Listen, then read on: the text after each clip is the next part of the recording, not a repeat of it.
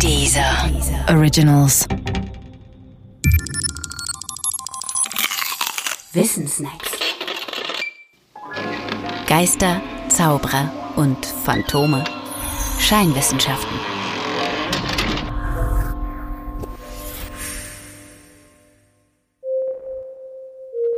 Homöopathie. Die Homöopathie ist eine alternativmedizinische Therapieform und folgt einer einzigen therapeutischen Grundüberzeugung, dem sogenannten Ähnlichkeitsprinzip.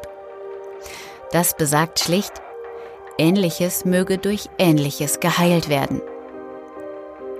Samuel Hahnemann hat dieses Prinzip am Ende des 18. Jahrhunderts aufgestellt und popularisiert. Er wurde damit zum Begründer der Homöopathie. Homoios ist das altgriechische Wort für ähnlich und damit die sprachliche Grundlage für die Bezeichnung dieser Richtung als Homöopathie, beziehungsweise etwas runtergesprochen als Homöopathie. Hahnemann beließ es aber nicht bei seinem abstrakten Prinzip. Er wollte auch Arzneien finden und das machte er so. Zuerst stellte er einen Katalog von Substanzen zusammen und beschrieb deren Wirkungen auf den menschlichen Organismus, gerne auch im Selbstversuch. Dann ordnete er anhand der Wirkungen die Substanzen den Krankheiten zu. Damit hatte er seine Arzneien gefunden.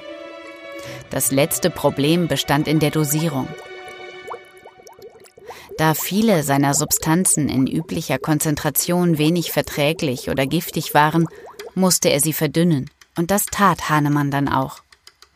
Die Notwendigkeit der Verdünnung führte Hahnemann auf eine weitere wichtige homöopathische Vorstellung, nämlich auf die Potenzierung. Diese Vorstellung meint, bei Wahl geeigneter Verdünnungsverfahren werde zwar die Konzentration der Substanzen verringert, doch gleichzeitig entfalte sich die in einem Wirkstoff innewohnende Kraft. Verdünnung einer Substanz auf die richtige Weise führe demnach zu einer Erhöhung ihrer Wirksamkeit. Anders gesagt, die mathematische Potenzierung der Verdünnung ist gleichbedeutend mit medizinischer Potenzierung der Wirksamkeit. Hahnemanns Ideen waren und sind kühn und angenehm. Versprechen sie doch eine sanfte Medizin, ohne Nebenwirkungen oder invasive Eingriffe. Leider aber treffen sie nicht auf die Welt zu.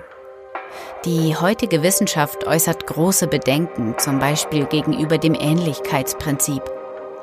Warum sollte ausgerechnet dieses Prinzip gültig sein und nicht vielmehr ein anderes? Oder gar viele unterschiedliche andere, je nach Krankheit?